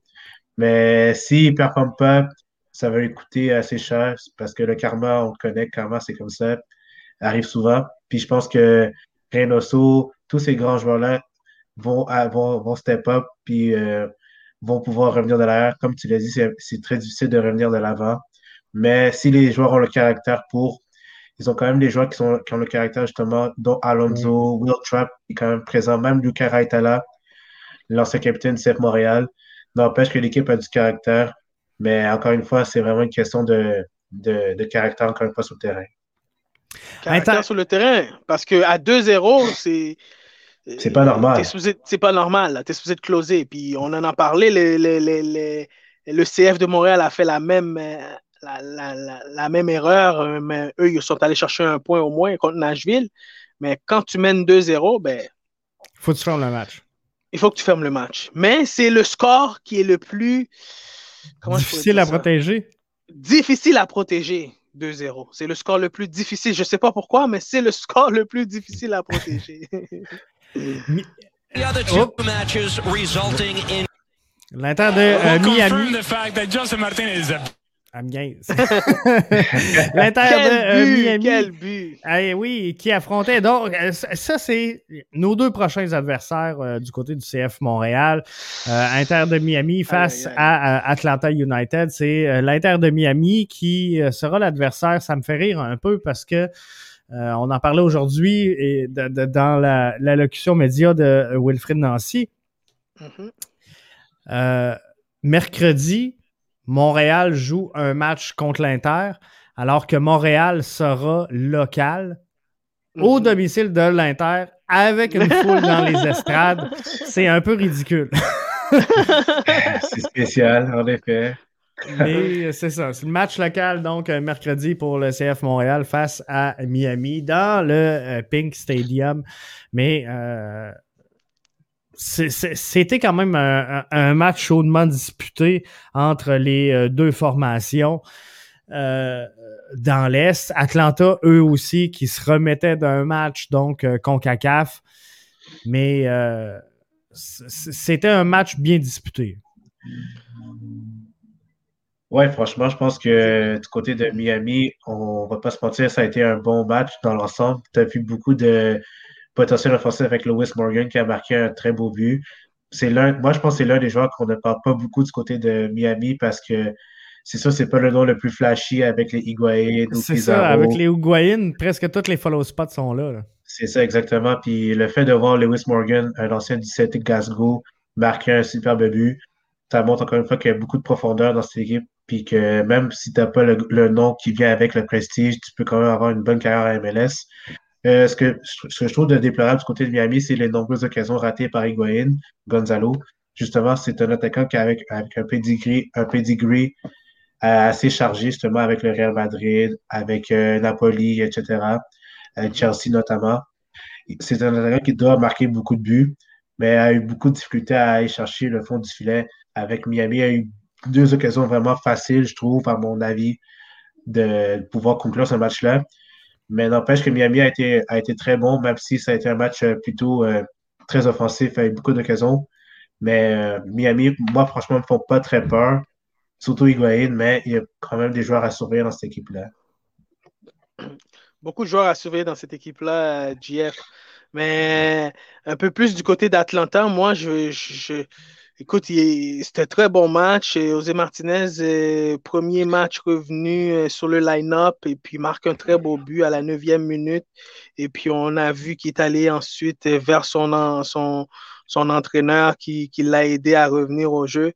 Et puis, euh, comme Richard a si bien dit, ben, un match qui a fini à 1, mais euh, Higuaín a, eu plusieurs occasions de, de finir ce match-là. Et puis, euh, bon, il a raté plusieurs occasions. On sait qu'il revient aussi de, de, de, de, de la mortalité de de la, Ouais. dans la famille. Donc, euh, un peu, peut-être que mentalement, il n'était pas tout à fait là. Mais je pense que l'Inter Miami va être euh, un adversaire euh, coriace pour euh, le CF de Montréal. Je pense que oui. Formation qui euh, n'était pas toute là non plus, Richard, c'est euh, le dernier highlight de, de la soirée. Portland face Oh à là là. Seattle. Pas facile, pas facile pour euh, Portland. Non, pas du tout, parce que déjà là, le fait qu'on ait perdu Steve Clark, euh, Jeff Altinella qui s'est blessé, je pense, en CONCACAF, le gardien Ivica, j'ai oublié son nom de famille, mais il n'est pas là. On s'est on a- on s'est fié sur le quatrième gardien, à Hunter, Hunter Schultz. Ça a été compliqué pour Portland, mais ce qui, ce qui, ce qui a retenu mon attention, ça a été les deux pénaltys ratés par Diego Valeri.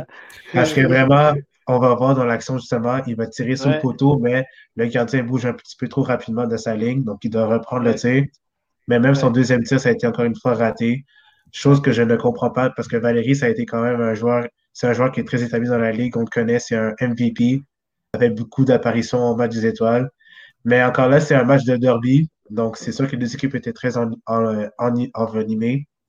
Beaucoup de- de- d'opportunités de pouvoir concrétiser du côté de Seattle, justement, avec Rui Diaz qui a marqué un but sur penalty.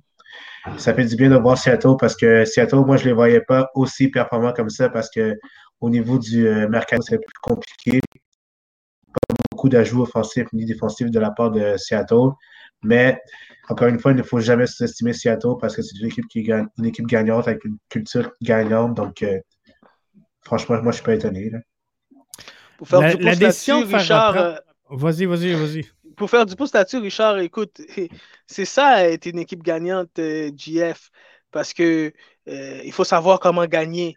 Puis c'était pas leur meilleur match à Seattle. Je dois avouer que Portland a joué un meilleur match euh, collectivement parlant.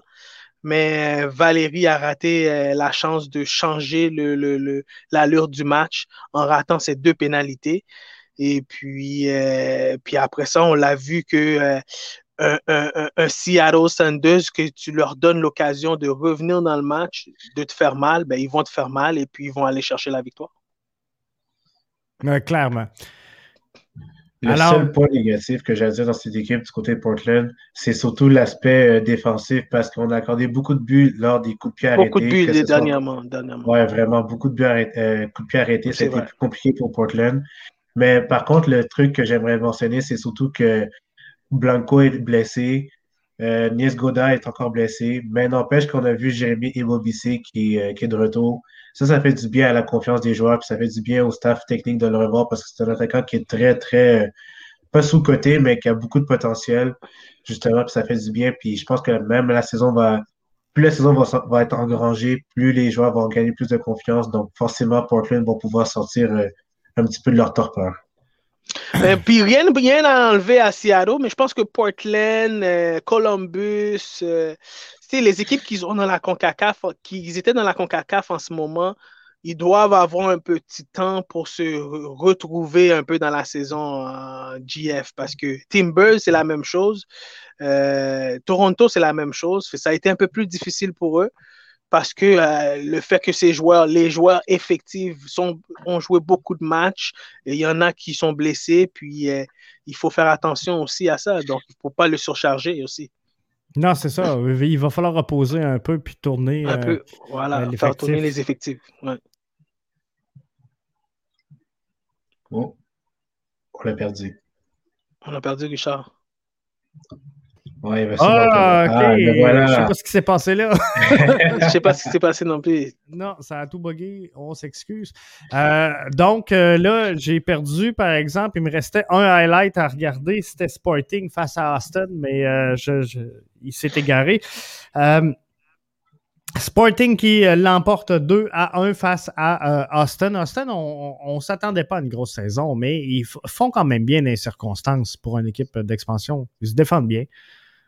Ouais, vraiment. Puis tu vois qu'avec euh, Matt Beasler qui retourne à la maison parce que ça faisait bizarre de, le voir partir de la maison. Euh, j'ai beaucoup aimé la performance de Diego Fagundes et même de Thomas Pochettino, le joueur désigné de Austin. A, amené beaucoup de, a été beaucoup euh, utilisé, surtout à l'aspect défensif parce qu'il y avait beaucoup de replis. Puis il coupait un peu plus ses actions offensives du côté de Sporting Casey. Mais n'empêche que Casey est revenu de l'arrière avec euh, justement la, la, de Bouzio, même le, le voir euh, en action, ça fait vraiment du bien de le voir. Et justement avec euh, Sanchez, le milieu, milieu de terrain du euh, Sporting ici qui a marqué un beau but. Ça, c'est du, du plus, plus pour la conférence de Sporting Casey parce que l'effectif n'est pas au complet, justement. Et le fait de voir Kadik Kinda aussi, qui a été très performant la saison dernière, marquer un but, ça fait du bien de le voir. Donc, Sporting Casey, c'est pas une victoire qui a été volée, c'est une victoire qui a été plutôt à l'arraché. Parce que n'empêche que Austin a bien joué en première mi-temps. Ça a été l'équipe qui a dominé plus le ballon, qui a vraiment dicté l'allure du match. Mm-hmm. Et euh, n'empêche que pour une équipe d'expansion, c'est une très bonne chose de les voir ainsi parce que personne n'avait d'attente envers cette équipe parce que les joueurs qui sont allés chercher ne sont pas des joueurs de, de renom. N'empêche qu'il y a des bons joueurs de MLS. Mais c'est une équipe qui a montré beaucoup de caractère, justement, dans l'allure du match et qui va montrer beaucoup de caractère durant la saison à venir. Mais je pense que la différence dans ce match-là, ça a vraiment été la carte rouge de Ring. euh, qui fait que parce que Austin était en train de dominer le match jusqu'à quand ils prennent la carte rouge et puis que on voit Sporting qui a repris le momentum puis qui sont une équipe d'expérimentés avec beaucoup d'expérience qui est allé chercher les deux buts et puis euh, le deuxième but à la 90e minute pour aller chercher la victoire. Je pense que oui. Ça fait qu'on a eu quand même des, des- des bons matchs, encore une fois, dans cette quatrième semaine-là. Je pense que cette semaine va être euh, très enlevante, puis j'ai, j'ai pas là le, le- le calendrier à portée de main, mais euh, il y a quelques excellents matchs qui s'en viennent. Tantôt d'entrée de jeu, je vous parlais de. Il y a Toronto-Columbus Oui, ça, ça va être bon. mercredi. Ouais. Philadelphie-New England mercredi. Oui, Avec Inter-Montréal mercredi. ça, ça va être bon. Oui. Minnesota-Vancouver, ça va être bon aussi de voir ça. Puis San Jose-Seattle aussi, ça va Ben, être bon. ben moi, ça, ça, San, San Jose Seattle, c'est un des matchs que j'ai hâte de, de voir le plus. Je pense que dans, dans les belles surprises du début de la saison, San Jose euh, en fait partie. Euh, moi, personnellement, en tout cas, je ne les voyais pas aussi haut. Euh, au- Aujourd'hui, au classement, ils sont deuxième, tout juste derrière Seattle à 9 points, avec trois victoires. en, en, en quatre départs. Donc, euh, ça, ça va être intéressant de suivre ce- cette rencontre-là. Oui, totalement. Avec euh, une équipe qui, qui a beaucoup de fougue avec le coach, justement, Almeida. Ça va être une rencontre très intéressante du côté de San Jose. Puis j'ai hâte de voir s'ils vont continuer sur cette bonne lancée parce que les matchs qu'ils nous ont, qu'ils nous ont montré, c'est beaucoup de potentiel offensif. Puis beaucoup de. La défense a été beaucoup plus euh, sollicitée en arrière parce que ça a été l'une de leurs lacunes. Mais ça va être un match très intéressant. Mais ce qui va m'intéresser surtout, c'est surtout euh, le match de Minnesota contre Vancouver parce que Minnesota, on en, a- on en parle encore et encore, mais c'est Adrian Heat qui va comme soit prendre, la, soit prendre euh, le, siège, le siège éjectable ou soit euh, euh, assurer C'est là que ça va se passer. C'est là où c'est maintenant ou jamais, en fait. Littéralement, c'est là ou jamais. Puis je pense que Minnesota, après le revers qu'ils ont eu contre Colorado, c'est une sorte de claque au visage pour se dire qu'il faut se réveiller et qu'il faut qu'on engrange les points parce que c'est un peu plus difficile à rattraper vu que les équipes vont commencer à avoir leur effectif au complet, justement. Quand je regarde le, le- le portrait de la conférence de l'Ouest après euh, quatre semaines, euh, euh, Ri- Richard, je, vois- je vois Portland, il devrait être premier, deuxième, pas 12. Ça devrait être un ou deux. Attends- attendez, Mais attendez. Portland et Minnesota aussi. Portland Ouais, et Minnesota aussi. C'est ça. Même LAFC. LAFC, on n'en parle pas, mais LAFC devrait être un peu plus haut parce aussi, que- c'est vrai. C'est vrai. Ça, c'est. LAFC, on s'en attendait un peu à, à cause de, de la blessure de Diego Rossi qui vient de revenir, mais on s'en attendait un peu de LAFC. Mais Portland puis Minnesota, tu as entièrement raison, JF. On s'en attendait pas qu'ils seraient 12e Non, c'est ça. 13e. Et Sa- San Jose, ben, c'est la belle surprise. Et, et si je regarde rapidement du côté de, de, de l'Est, De l'Est. Ben, euh, c'est sûr que euh, Cincinnati, Chicago en fond de grille, on s'attendait à ça. Toronto, 12e, même chose, c'est une surprise. Je pense qu'on les voyait euh, beaucoup plus haut. Ils vont se remettre tranquillement pas vite de leur passage en CONCACAF, euh, l'arrivée du nouveau DP. Euh, Josie Altidore va bien finir par euh, vouloir jouer. Euh, je ne sais pas. Je, je sais pas si. J'ai le sentiment se que ça y tente plus à, à, à Josie Altidore. Mais en tout cas, c'est un sentiment, mais euh, euh, je sais qu'il est euh, sur le coup de blessure. Euh, Philadelphie, même chose, dixième rang. Moi, je pense que l'Union, c'est pas leur place, devrait euh, remonter. Qui vont à- remonter tranquillement. Ouais, Ouais, je pense que oui. Et euh, Nashville devrait, selon moi, reculer encore un petit peu, mais que les, les, les équipes aient pris le tempo et aient vu un peu de data sur Nashville. Les surprises en ce moment, c'est New York City, New York, Red Bulls, Ouais, franchement, ouais. puis, Totalement. euh, puis Nashville en ce moment qui sont les surprises. Ouais, c'est ça, si- si on- c'est ça. Puis si on les remplacerait par Toronto, Philadelphie, puis euh, peut-être euh, Miami, pour pas te faire trop mal, peut-être qu'on pourrait mettre CF Montréal. euh, Oui, oui, oui. CF Montréal peut-être plus dans cette, CF Montréal peut-être Ah, position. Mais sinon, New York City FC, moi, je suis vraiment étonné parce que au début de saison, on criait qu'il n'y avait pas beaucoup de renforts. Puis les, les voir euh, en au premier rang, ça montre à quel point les joueurs sont investis, qu'il y a beaucoup de qualité et que c'est que du positif pour Ronnie Delia. Franchement, parce que moi, je suis étonné de les voir en première position. Mais la saison est jeune, il faut leur donner du La temps. Puis je pense que Toronto, Philadelphie, limite le CF Montréal vont accéder peut-être aux séries éliminatoires, mais NYCFC vont peut-être chuter un peu plus euh, du pied, de leur piédestal, mais n'empêche que c'est une équipe qui a beaucoup de potentiel pour faire les séries éliminatoires. Et, et- et Toronto, présentement, sans dire que c'est pas inquiétant, mais ils ont quand même un match de moins euh, que, que- que presque tout le monde. Donc, Toronto et Columbus qui ont un match de retard sur tout le monde, sûrement dû à leur passage en, en, en CONCACAF, mais je pense En qu'ils reprennent ça ouais. cette semaine. Donc, ça, ça devrait être pas si pire. Pa- parlant de CONCACAF, les gars, tantôt, je vous, je, je vous demandais si euh, on enlevait le plafond salarial, si on, on- on pourrait voir des équipes compétitives de MLS.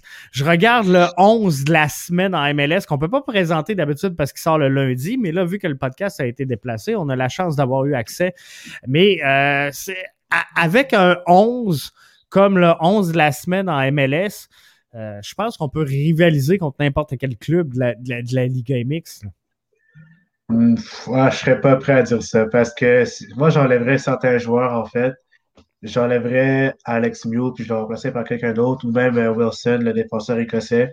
Mais n'empêche que c'est un long débat à savoir si la MLS est aussi bonne que la Liga MX parce que c'est sûr qu'au niveau budgétaire, c'est pas pareil vu qu'en MLS, ça marche plus au niveau des plafonds salariales tandis qu'au Mexique, c'est euh, t'achètes comme tu veux puis il n'y a pas de zone grise.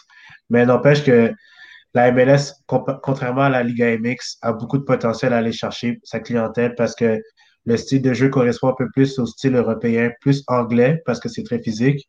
Donc, euh, au niveau, euh, avec le 11 qu'on voit en ce moment, je pense que ça peut peut-être rivaliser, mais j'enlèverais quelques joueurs en fait. Puis je garderais Wondolowski comme super sub parce que c'est la, la définition Ouais, parfaite c'est- super sub. E- Exactement. C'est sûr que tu es mieux d'y aller avec peut-être, je regarde le banc, là, un, un, un Rui Diaz ou un Nani qui euh, pourrait faire la, la, la job là, plus. euh, C'est ça, Je comprends, je, je comprends très bien la, la comparaison, Jeff. Et puis, c'est sûr, tu amènes beaucoup d'expérience, euh, des joueurs expérimentés, des joueurs internationaux, euh, un Chicharito, un Wodolensky, euh, un euh, tu sais, un Zimmerman, un Annie, un Morgan. Oui, euh, on pourrait peut-être éventuellement euh, compétitionner avec les meilleurs de la Liga. Mais est-ce qu'il reste en sorte que euh, euh, c'est des joueurs qui sont, beaucoup d'entre eux, ici on regarde euh, dans l'alignement partant, Wodolensky, Chicharito, c'est quand même des joueurs qui sont en fin de carrière. Et puis, puis on regarde Club America, puis on regarde Monterrey, des jeunes joueurs, vifs, rapides. Est-ce que c'est c'est- c'est épeurant, ça, justement, que dans le team de la semaine, on n'a pas plus de, jeunes joueurs que ça? Parce qu'il y a quand même beaucoup de jeunes joueurs qui ont du talent. Mais euh, clairement, sans dire qu'ils réussissent pas à, se démarquer, en tout cas, ça n'a pas été le cas cette semaine. Non, pas du tout. Quand tu regardes euh, la- l'apport de Cole Bassett avec le Colorado Rapids, c'est justement, c'était l'un des joueurs justement qu'il fallait surveiller durant cette saison parce que c'est un jeune qui a beaucoup de potentiel. Même si je prends du côté de Colorado, il y a beaucoup de bons jeunes joueurs avec Bassett justement et même Sammy Vines, le latéral droit, en gauche en fait. Mhm, mhm. Même euh, Caden Clark. pour Clark, c'est ce que j'allais Ouais, dire. Caden chez, Clark, euh, pour moi, c'est c'est l'une des mhm. pépites de cette ligue. Puis je pense que. J'aurais aimé ça le voir dans le 11 partant affronter des joueurs un peu plus euh, calibrés du côté mexicain, comme euh, euh, même euh, Club américain. Morgan. Morgan, Morgan, c'est un jeune aussi de Miami, Morgan. Ouais, il a peut-être euh, 25 ans, peut-être 24-25 ans. Donc, Ouais, euh, ça, encore là, je pense que c'est un, un bon ajout à ce, à ce 11 partant. Mais Mhm. je pense que ça pourrait rivaliser si tu changes quelques joueurs à certaines positions. Mais n'empêche que, encore là, c'est un long débat à savoir si la Liga MX est meilleure, est meilleure que la MLS. Mais moi, dans mon humble avis, je pense que la MLS est un petit peu plus supérieure à la Liga MX. Mais je ne vais pas rentrer dans les détails parce que c'est trop long comme débat. Mais Oui, c'est ça. Puis je pense que c'est justement le fait qu'on ne soit pas rendu du tout à la même place dans la saison au moment où ce qu'on prend les, les matchs contre CAF, euh, ça nuit énormément aux, aux formations MLS. Puis, tu- puis justement, le fait que tu mentionnes ça, c'est que la Liga MX a commencé beaucoup plus tôt que la MLS. Donc, le temps que les joueurs de la MLS reprennent un peu plus euh, leur Le rythme tempo. de match, ça va être un peu plus long. Mais dès qu'ils vont reprendre leur rythme de- du match, les semaines à venir, je pense que la, Ligue va- la, la MLS et la Liga MX vont pouvoir comme se balancer vu que ça va être un peu plus égal au niveau des forces et faiblesses. Il faut commencer à gagner des coupes. C'est sûr. On est passé proche, comme on dit, mais écoutez. À ce niveau-là, il- il faut il- gagner, les amis. reste à ce niveau-là, il faut gagner. À ce niveau-là, il faut gagner. Tant autant ça. que tu ne gagnes pas, tu n'auras pas la crédibilité qu'il faut. Parce que là, il reste l'Union. C'est la seule chance. euh, C'est la seule chance. Si de- de- l'Union arrive à faire comme Atlanta a fait contre le club américain l'année dernière, je pense que tout est possible pour eux parce que ils peuvent surprendre. Puis c'est une équipe, euh, on va dire Cendrillon, parce que c'est une équipe qui a pas les gros noms, mais qui a beaucoup de fou, qui a beaucoup de passion, puis qui vont se battre et même mouiller le maillot pour euh, défendre les couleurs de la MLS. Je pense que oui. Ouais, Hey, ça fait le tour déjà. Hey, ça fait le tour. Super. Ben, je dis déjà, déjà, c'est notre plus long podcast de l'histoire. On a battu un record. Ouais. Il en fallait une. Ouais, il en fallait une. Hey, merci à vous autres, les gars. Hey, merci. Merci. Bonne semaine. Nous autres, Merci à Arius, vous, on se reparle demain. Oui. On va regarder demain, euh, les gens qui sont avec nous, là, demain, on va regarder, on va se parler un peu de développement de soccer. Euh, je je- je t'avais envoyé, puis je, je l'ai déjà oublié, je t'avais envoyé déjà deux, trois sujets. Euh, on voulait se parler de soccer Québec un peu, mais Mhm. euh, c'est quoi je t'avais envoyé donc? Attends, je vais essayer de retrouver ça vite de même avant qu'on quitte. Mais ça, je t'avais envoyé un sujet que je voulais absolument discuter. Sur la CPL. Ah, Red Bull qui pourrait aboutir en CPL dans une ville qui commence par un M. Par M. Mississauga. Mississauga. Mississauga, Moncton, Mississauga. euh, c'est toutes des, des- des- des- des choses qui se pourraient. J'ai hâte de voir ça. Moi aussi, de Euh, on va se parler de Soccer Québec. Soccer Québec. Pourquoi tu dis Mississauga, Richard? Parce que si, exemple, tu prends TG Buchanan, il vient de Mississauga, t'as une je sais que, ben, je connais, je sais pas. Euh, Ayo Akinola, il vient de Mississauga, vu qu'il est canadien. Donc, euh, c'est une ville qui forme beaucoup de bons jeunes joueurs de soccer, en fait, en, en TG Buchanan et même euh, Akinola. Donc, euh, moi, je pense que ça peut être une ville qui a beaucoup de potentiel, vu que le soccer est assez implanté là-bas. Wow. Mais on verra. On verra. Super. On va se parler aussi de Soccer Québec. 100 000 inscriptions de jeunes qui Oui. veulent jouer au soccer cet été, mais euh, à voir les réseaux sociaux, les, les- les parents sont pas tous d'accord. Ils sont pas tous d'accord, exactement. Ils sont pas tous d'accord avec ça. non, il y en a une couple qui ont peur. C'est à y voir, puis euh, à discuter aussi. Exactement. Donc, bonne semaine, les boys. Merci. On à bientôt. Bonne soirée. Euh, Merci dimanche pour un autre euh, MLS Franco. Restez là avec nous. Et euh, découvrez donc euh, bbnmedia.com. Merci d'avoir été des nôtres. Bye bye. Bye bye.